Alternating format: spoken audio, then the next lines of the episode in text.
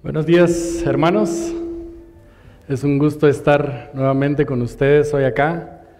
Yo sé que esto lo oyen cada domingo, pero de verdad nos sentimos privilegiados y siempre animados de estar acá, aunque sea un poco eh, una muestra, digamos, de todo lo que es Iglesia Reforma, pero siempre nos sentimos muy animados y le pedimos a Dios que, que nos dé la oportunidad de estar juntos nuevamente como iglesia. Sabemos lo importante que eso es y a pesar de que tenemos la bendición de la, de la tecnología y, podemos llegar a, las casas de las personas que hoy no están acá, eh, pues sabemos lo importante que es que estemos juntos, ¿verdad? Así que bienvenidos también a los que nos ven por la transmisión.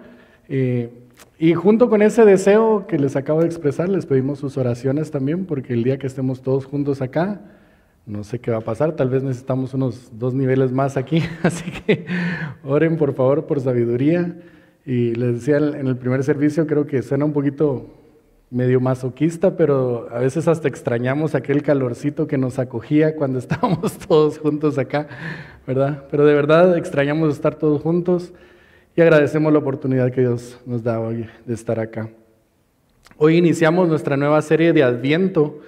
Esta serie se llama Promesas y estaremos meditando en los dos primeros pasajes, eh, los dos primeros capítulos del libro de Lucas.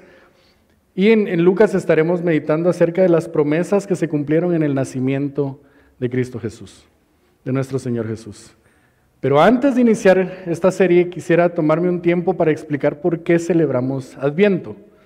Eh, Adviento es una palabra muy asociada con la liturgia católica, así que queremos traer un poco de luz respecto a este tema. Eh, quizás hay muchas razones por las que pudiéramos celebrar Adviento, pero hoy quiero compartir con ustedes dos razones que considero no las más importantes quizás, pero sí las más relevantes para nuestro contexto aquí en Iglesia Reforma. En primer lugar, la razón y el propósito de celebrar Adviento viene de un concepto del que nosotros hablamos mucho. Si tú has estado en Iglesia Reforma ya por algún tiempecito, unos meses, necesariamente te has escuchado el concepto vida cristocéntrica o vida centrada en el Evangelio. Ya le hice publicidad al libro, pero eh, vida cristocéntrica es un concepto que nosotros hablamos mucho y en general cuando hablamos de este concepto hay algunas áreas de nuestra vida eh, que encajan muy bien. Por ejemplo, relaciones cristocéntricas, trabajo cristocéntrico, descanso cristocéntrico. Cuando yo menciono estas ideas, pues seguramente hay mucha información en nuestras mentes y nuestros corazones acerca de esto. Pero ¿qué sucede cuando mencionamos la palabra celebración? Esto nos pone a pensar un poco, ¿verdad? Muy a menudo este concepto de cristocéntrico no encaja muy bien en lo que pensamos acerca de las celebraciones. Y quiero aclarar que no me estoy refiriendo a que nuestras celebraciones son pecaminosas, sino que me refiero a que muchas veces nuestras celebraciones carecen de esta centralidad. Es decir, que muy pocas veces meditamos en cómo es que nuestras celebraciones apuntan a la vida y obra de Cristo por nosotros. Y esto es muchas veces aún más evidente en nuestras celebraciones como iglesia. La época de Navidad es, una de estas celebraciones. Y, pareciera que entre la falta de intencionalidad en la meditación sobre esta época y algunos tabúes que rodean a esta fecha, a esta celebración, Parece que los cristianos nos hemos conformado con un vasito de ponche, un tamal y una oración el 24 de diciembre. Y esa es nuestra celebración. Por lo demás, participamos de esta celebración de la misma forma que el mundo nos invita a hacerlo. Repito, no necesariamente porque celebramos de forma pecaminosa, sino porque celebramos sin un profundo sentido de lo que esta época significa. Y aún más a lo que esta época nos apunta. En segundo lugar, uno de los grandes retos en nuestra sociedad es que cada vez más caemos en la tentación de interpretar nuestra realidad desde puntos de vista o experiencias muy personales o privadas. Como sociedad y aún más como iglesia, muy pocas cosas nos unen históricamente, muy pocas cosas tienen un significado compartido entre nosotros. Nuestra sociedad guatemalteca es un claro ejemplo de esto. Cada vez es más difícil encontrar un lugar que no sea excesivamente caro en el que podemos comer comida típica. Pareciera que con cada generación que pasa nuestra riqueza cultural se va perdiendo. Nos hemos olvidado de nuestro delicioso caquic. Y aun cuando tenemos una pequeña idea de qué es este plato, nos, nos hemos olvidado de su significado. Cuando en Guatemala hablamos de comida típica, nos es difícil mencionar dos o tres cosas. Cada uno considera como típico lo que en su casa se come o se almuerza regularmente. Y no los platillos que históricamente han sobresalido en nuestra cultura y mucho menos conocemos el significado de esa comida. Este es un ejemplo únicamente. Pero nuestra cultura de iglesia no está exenta de perder el sentido profundo e histórico de nuestras celebraciones. Es en este escenario que como Iglesia Reforma hemos decidido tomar las últimas semanas de cada año, como históricamente lo ha hecho la Iglesia, para meditar en este tiempo de Adviento. La época de Adviento comienza oficialmente el cuarto domingo antes de Navidad y continúa hasta Nochebuena, hasta 24 en la noche. Esta época marca el inicio del calendario litúrgico de la iglesia y es un tiempo en donde nos animamos a meditar profundamente en el nacimiento de nuestro Rey y Salvador, Cristo Jesús. En ese mismo sentido, Adviento es un tiempo de espera. En esta espera nos relacionamos con el pueblo de Israel que durante muchos años esperaron el cumplimiento de la promesa dada por Dios desde el Génesis. Y a través de toda la historia del Antiguo Testamento. La promesa de un rey y un salvador. Pero en otro sentido, ahora nosotros viendo del otro lado de la historia de la cruz, vemos atrás y podemos conocer y apreciar esa promesa cumplida. Y entonces podemos esperar. Podemos esperar el cumplimiento de la promesa que ese rey y salvador que vino a morir por nosotros, un día volverá y volverá para reinar eternamente junto con aquellos que hemos sido comprados por su sangre. Así que hermanos, la época de Adviento es una época de celebración, de meditación y de espera. Celebramos el nacimiento de nuestro Rey y Salvador, meditamos en la necesidad que nosotros teníamos de este Salvador y esperamos el regreso del Rey Eterno. Así que con esto en mente, ahora sí, podemos iniciar nuestra serie de Adviento llamada Promesas. Y hoy vamos a estar meditando sobre la promesa de un Rey eterno. Estaremos estudiando el pasaje de Lucas 1, del 26 al 38. Y dentro de este pasaje vamos a meditar en esta idea de la promesa de un Rey eterno. Así que los invito a ponerse de pie conmigo y leamos el pasaje que hoy vamos a, a estudiar.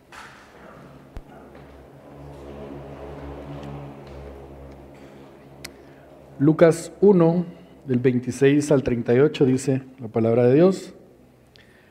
Al sexto mes, el ángel Gabriel fue enviado por Dios a una ciudad de Galilea llamada Nazaret, a una virgen comprometida para casarse con un hombre que se llamaba José, de los descendientes de David. Y el nombre de la virgen era María. Y entrando el ángel le dijo, Salve muy favorecida, el Señor está contigo, bendita eres tú entre las mujeres. Ella se turbó mucho por estas palabras y se preguntaba qué clase de saludo sería este. Y el ángel le dijo, no temas, María, porque has hallado gracia delante de Dios. Concebirás en tu seno y darás a luz un hijo y le pondrás por nombre Jesús. Este será grande y será llamado Hijo del Altísimo, y el Señor Dios le dará el trono de su padre David y reinará sobre la casa de Jacob para siempre y su reino no tendrá fin. Entonces María dijo al ángel, ¿cómo será esto, puesto que soy virgen? El ángel le respondió, el Espíritu Santo vendrá sobre ti y el poder del Altísimo te cubrirá con una sombra. Por eso el niño que nacerá será llamado Hijo de Dios. Tu pariente Elizabeth en su vejez también ha concebido un hijo, y este es el sexto mes para ella, la que llamaban estéril porque ninguna cosa será imposible para Dios. Entonces María dijo, aquí tienes a la sierva del Señor, hágase conmigo conforme a tu palabra. Y el ángel se fue de su presencia. Oremos, hermanos. Padre bendito, hoy estamos nuevamente reunidos como tu iglesia para darte adoración, ser confrontados por tu palabra y ser edificados por la obra de tu Espíritu. Así que hoy mientras estudiamos tu palabra, Señor, cierra mi boca a mis pensamientos y permite que sea tu palabra revelada la que hable a nuestros corazones. Oramos esto en el nombre de Cristo Jesús, nuestro Rey eterno. Amén. Pueden sentarse, hermanos. En estos versos que acabamos de leer, tenemos la anunciación del evento más maravilloso que este mundo ha presenciado. Esta es la encarnación, la anunciación, perdón, de la encarnación de la segunda persona de la Trinidad, Dios Hijo en un cuerpo humano y su nacimiento como el Rey victorioso y eterno. Este es un pasaje que siempre deberíamos de leer con gran asombro y una actitud de adoración. Pero sin duda también es uno de los pasajes más conocidos de toda la Biblia. Y quizás no es conocido tanto por su contenido, pero por algunas palabras e ideas que son muy familiares para los creyentes. Podríamos empezar por el saludo del ángel a María. Salve muy favorecida, el Señor es contigo, bendita tú entre las mujeres. Otras versiones dicen, salve María, llena eres de gracia. Esto nos hace pensar rápidamente en la oración católica dedicada a María. Imagino que en sus mentes terminaron la oración, ¿verdad? Podemos también pensar en Nazaret. Todos tenemos, aunque sea una imagen vaga, en nuestra mente cuando decimos Nazaret. Podemos pensar en la palabra virgen. Y quizás hasta el nombre del ángel Gabriel nos es de alguna forma muy familiar. Así que si hiciéramos una lista con todos estos elementos y los leyéramos, aún sin ningún contexto, seguramente esto pondría en nuestra mente una escena más o menos como la de la figura que van a ver ahora. Sin embargo, hoy quisiera llamar su atención a un detalle de esta historia que muchas veces en nuestras historias de Navidad pasa desapercibido. A pesar de lo angelical de esta escena, hay algo más grande y trascendental en las palabras que el ángel dijo a María. En los versículos 31 al 33, el ángel expresa a María los detalles, las cualidades de este hijo que ella iba a concebir. Lucas 1, 31 al 33 dice, concebirás en tu seno y darás a luz un hijo y le pondrás por nombre Jesús. Aquí empieza esta descripción. Este será grande y será llamado Hijo del Altísimo y el Señor le dará el trono de su padre David y reinará sobre la casa de Jacob para siempre y su reino no tendrá fin. Estas, hermanos, son las palabras más relevantes de este pasaje. No quiero minimizar todo lo milagroso y excepcional que esta escena nos está contando, pero todas estas cosas en sí mismas no tienen un sentido tan profundo como estas palabras que el ángel expresó. El hijo que iban a nacer de esta virgen no era cualquier hijo, no era cualquier profeta, era nada más y nada menos que el rey eterno, aquel que vendría a reinar para siempre. Pero para conocer realmente quién es este rey eterno, necesitamos regresar en la historia. Porque este anuncio que el ángel hace a María tenía un gran peso histórico. No solamente para María que, había recibido este anuncio, sino últimamente para toda la humanidad. Y esto nos lleva a nuestro primer punto del día de hoy, la historia de un rey prometido. Desde el inicio de la historia, cuando el pecado entra a la humanidad, Dios había dado una promesa. La promesa era que la simiente de la mujer vencería a la serpiente. Génesis 3.15 dice, y pondré enemistad entre tú y la mujer y entre tu simiente y su simiente. Él te herirá en la cabeza y tú lo herirás en el talón. En este momento de la historia, aunque la promesa era segura, era una promesa que venía de Dios, no se podía apreciar realmente cómo es que esta promesa, cómo es que esto iba a suceder. ¿Cómo es que la simiente de la mujer iba a herir a la serpiente en la cabeza? Pero a medida que la historia avanza, Dios iría revelando a su pueblo de una forma progresiva cómo es que esta promesa iba a suceder. Esto es lo que hoy nosotros conocemos como pactos. Más adelante en la historia, después de Génesis 3.15, Dios hace un pacto con Noé. Dios promete que nunca más destruirá la tierra con un diluvio y le da una señal de este pacto, el arco iris. Dios hace un pacto después con Abraham y promete que a través de su simiente serían benditas todas las naciones de la tierra. Más adelante Dios hace un pacto con su pueblo, con Israel a través de Moisés. Dios promete que hará de ellos una nación de sacerdotes y de gente santa. Pero después, Dios hace un pacto con David. Dios promete a David que de su linaje vendría un rey, un rey eterno, y esta es en la parte de la historia donde vamos a meditar un poco el día de hoy. Este pacto con David es especialmente relevante para nuestra historia. En Segunda de Crónicas capítulo 17 vemos el relato de la promesa que Dios hizo a David cuando aún él era rey.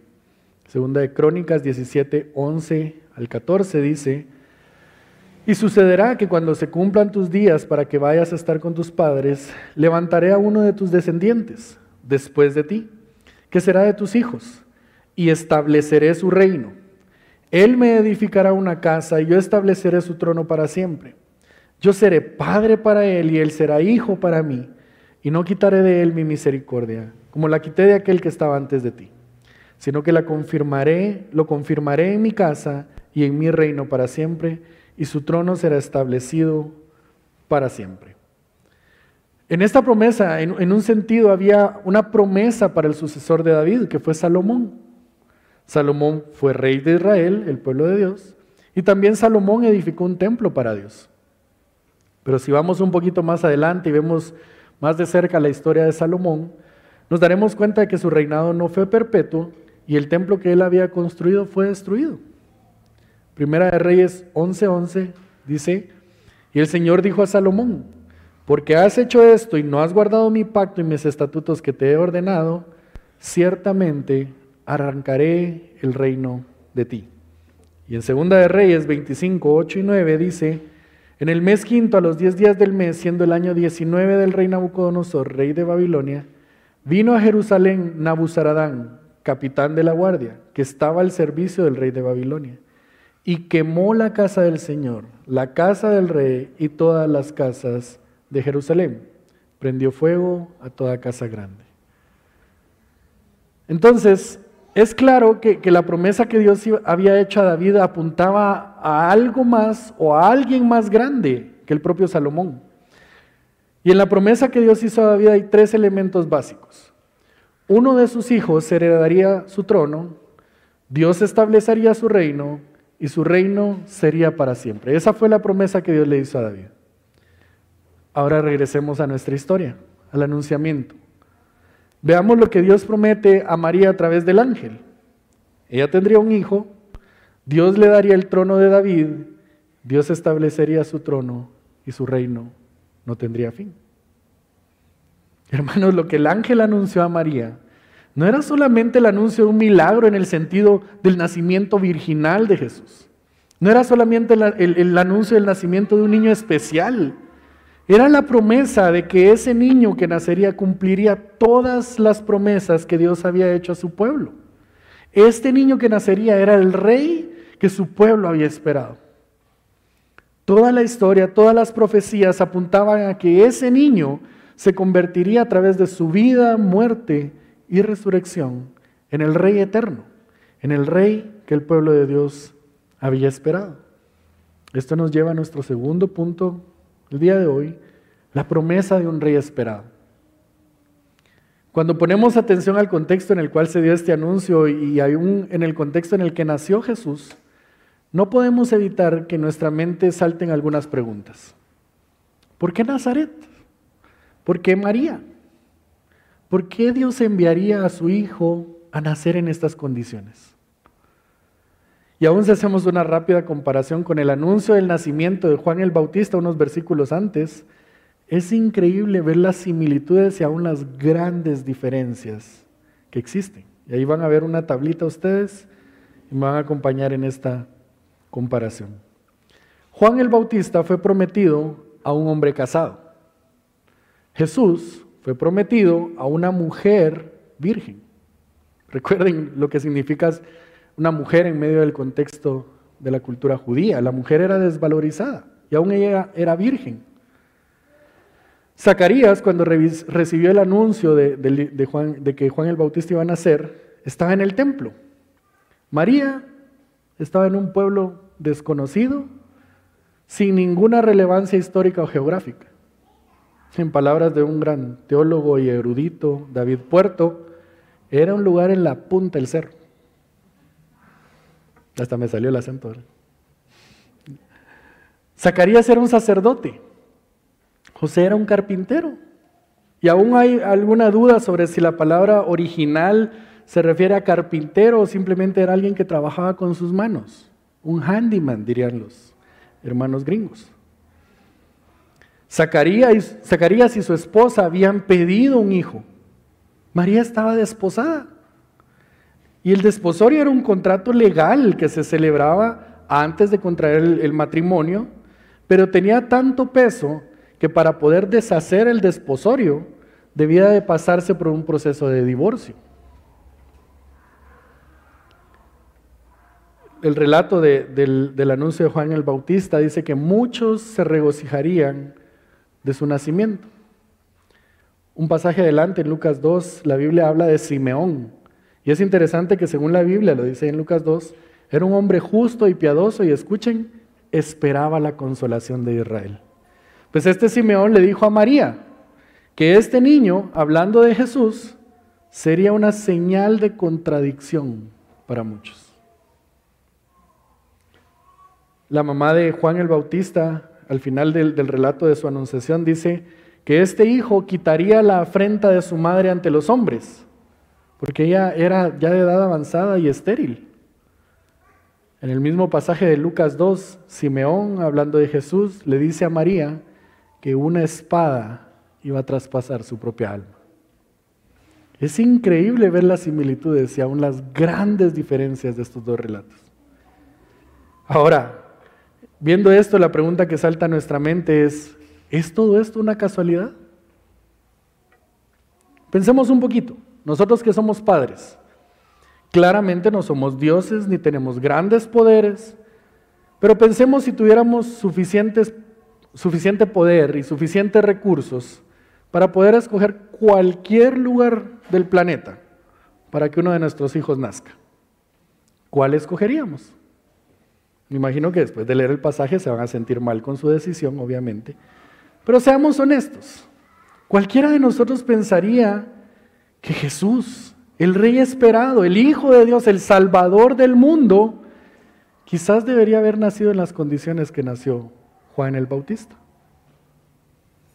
Entonces, hermanos, ante este dilema, no podemos pensar otra cosa más que existía algún propósito más allá de lo que nosotros podemos ver a simple vista. Esta escena no tiene mucho sentido para nosotros. Pero para María, para José, para los pastores en el campo y aún para los ángeles que descendieron en su nacimiento, existía la seguridad de que este niño, nacido en un pesebre, era el rey que tanto habían esperado. Por eso, María dijo, aquí tienes a la, a la sierva del Señor, hágase conmigo conforme a tu palabra. Por eso José obedeció al ángel que le había hablado y tomó consigo a María como su mujer y la conservó virgen hasta que dio a luz un hijo y le puso por nombre Jesús. Por eso los pastores fueron a conocer a este niño que había nacido y cuando lo vieron se volvieron glorificando y alabando a Dios por todo lo que habían oído y visto, tal como se les había dicho. Y por eso los ángeles bajaron del cielo y cantaban, Gloria a Dios en las alturas y en la tierra paz entre los hombres en quienes Él se complace. Al escuchar estos detalles, esto pone en nuestras mentes, hermanos, una nueva figura, quizás como esta que van a ver. Y al verla claro, podemos apreciar lo particular de esta escena. Es un nacimiento diferente, es un nacimiento totalmente contrario a lo que el mundo esperaría. Pero aún en medio de estas cosas tan peculiares, hay algo mucho más grande, porque ese niño que iba a nacer sería el rey que tanto habían esperado. El pueblo de Dios había tenido muchos reyes, algunos buenos, algunos malos, algunos mejores que otros, pero todos esos reyes habían pasado. Su reinado había terminado. Pero aquellos que habían creído en las profecías aún esperaban la venida de ese rey eterno. Y este es nuestro tercer punto del día de hoy, la espera de un rey eterno. Lo que hemos visto hasta este punto es que Lo que dio inicio en Génesis 3.15 se está cumpliendo ahora en el anunciamiento del nacimiento de Jesús. La historia del pueblo de Israel está marcada por algunas líneas muy bien definidas. En primer lugar, la naturaleza pecaminosa del hombre, que cada vez se degrada a niveles más bajos. En segundo lugar, la historia de gobernantes, que algunos de ellos agradaron a Dios, aunque algunos de ellos agradaron a Dios, sus reinos no permanecieron, por lo tanto sus obras tampoco. Pero por encima de estas dos cosas, la historia de un Dios buscando a su pueblo. A pesar de ser un pueblo infiel, olvidadizo, un pueblo avaro, un pueblo violento, Dios nunca se alejó de ellos. Y Él siempre proveyó un medio para que este pueblo necio y de corazón duro pudiera entrar en relación con Él. En el momento cuando este ángel anuncia a María el nacimiento de Jesús, el pueblo de Dios acababa de pasar por 400 años de silencio. Y aún la última profecía que habían escuchado de parte de Dios fue para llamarlos al arrepentimiento. Desde la caída, hermanos, en Génesis 3.15, el pueblo de Dios ha sido un pueblo rebelde, un pueblo necio, un pueblo ególatra, un pueblo que se aleja de Dios.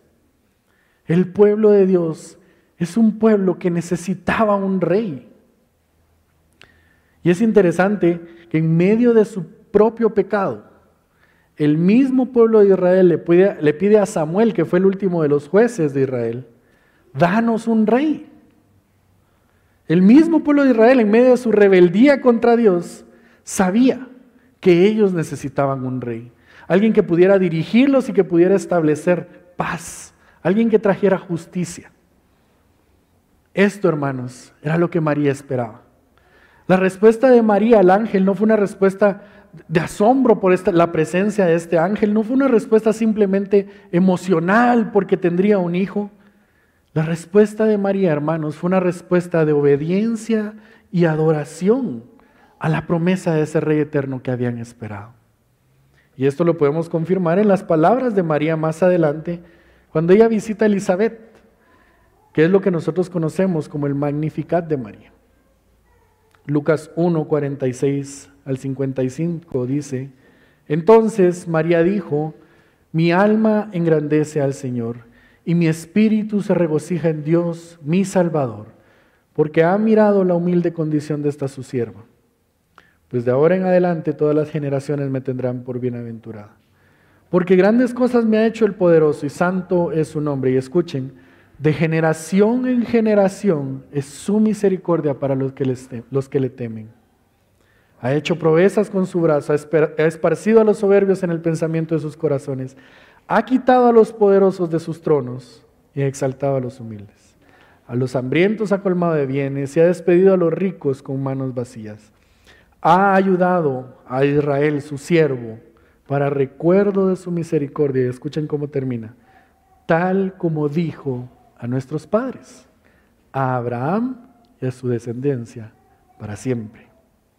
María, hermanos, al escuchar el anuncio del nacimiento de Jesús, recordó las promesas que ella había escuchado, recordó las historias del pueblo de Israel, las profecías que apuntaban a la venida de ese rey glorioso, de ese rey salvador, de ese rey eterno.